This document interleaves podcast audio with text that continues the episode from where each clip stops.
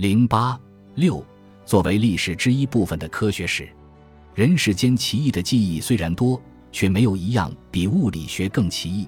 它以人类在历史中构造出的语言，去把握非历史、非人之事。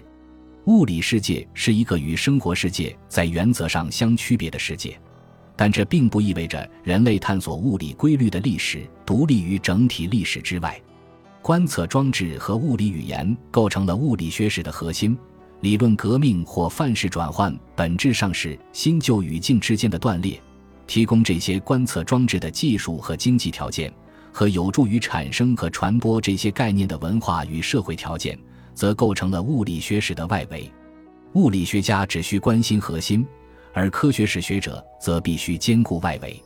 上文已说明过，每个时代信以为真的标准不同。原因之一就是人类对物质世界的认识一直内含矛盾，从未自洽地解释一切已知现象。二十世纪物理学革命造成的矛盾，不亚于哥白尼的日心说为十六世纪造成的矛盾。对哥白尼时代的人而言，如果太阳的升落只是地球自西向东的自转，则掉落的东西为何不会向西偏离？地表的物体为何不会被甩出去？这些问题在牛顿时代得到了解决，而当今物理学中的种种谜团离解决还遥遥无期。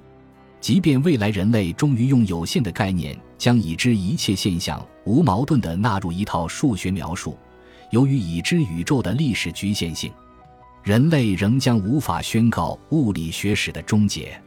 这意味着，无论宇宙真理是否可知，人类即便知道了它。也只会将其当作迄今真理，而无法证实它就是宇宙真理。因此，就算人类最终能够触及那非历史、非人的真理，在人的知识范围内，也只能将其理解为人类历史的产物。如波普尔所言，科学发现的逻辑在于预言和证伪，它是前瞻性的。库恩却指出，对科学的反思是历史反思，而历史反思总是回溯性的。标记出既有理论中的前见。一九一九年，爱因斯坦在日食实验中成功的预言了光路偏折，却仍有物理学家坚持抵制相对论。他们并非看不懂观测结果，而是未能意识到牛顿时空观是一种因人类身体及其周遭世界的尺度太小而产生的前见。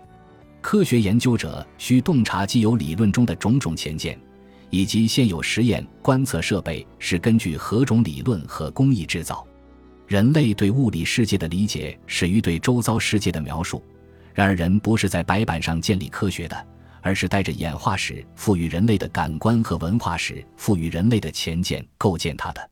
我们无法一劳永逸地先剔除所有前见，再建立严格的科学。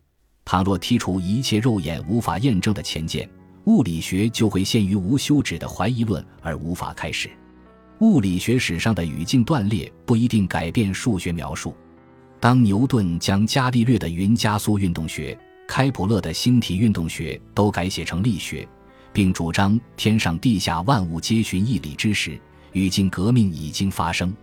比例是几何学概念，物理时间是运动学概念，施力与受力则是因果概念。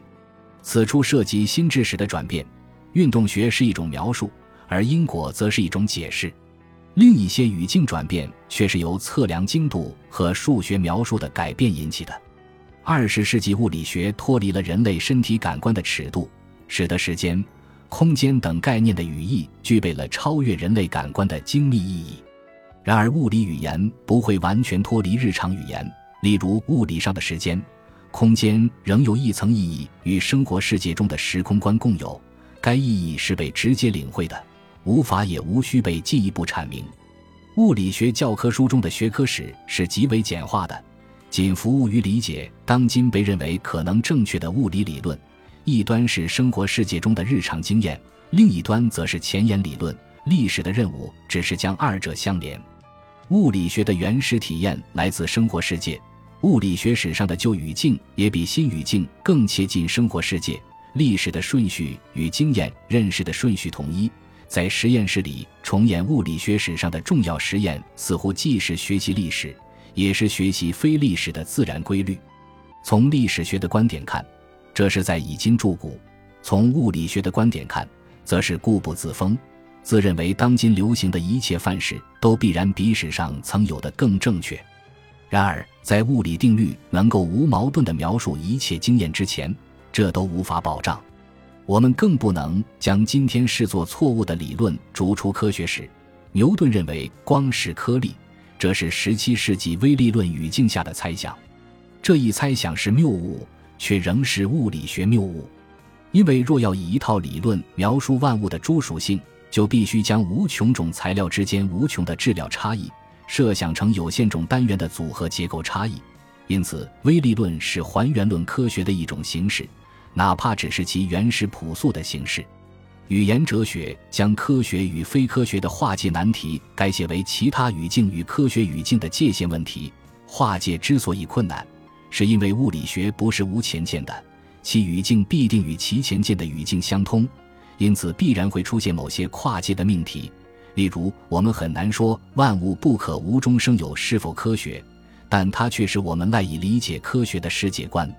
然而，我们仍能很方便地将另一些命题排除出科学。牛顿相信万有引力与上帝有关，凡人无法知其真假，却能确定它无关物理学。在第二节中。我们已经谈及前见与偏见的区别。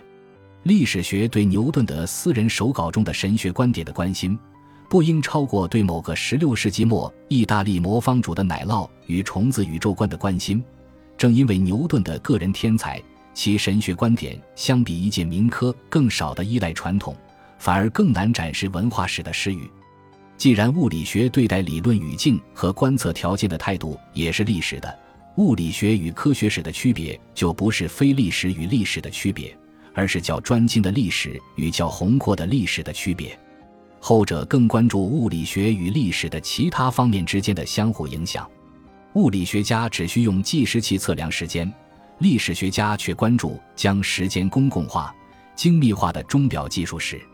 物理学家只需用透镜将观察者从以人类身体为尺度的周遭世界带入一个更宏阔。更精密的世界，历史学家却关心玻璃工艺的发展与传播及生产透镜的前提。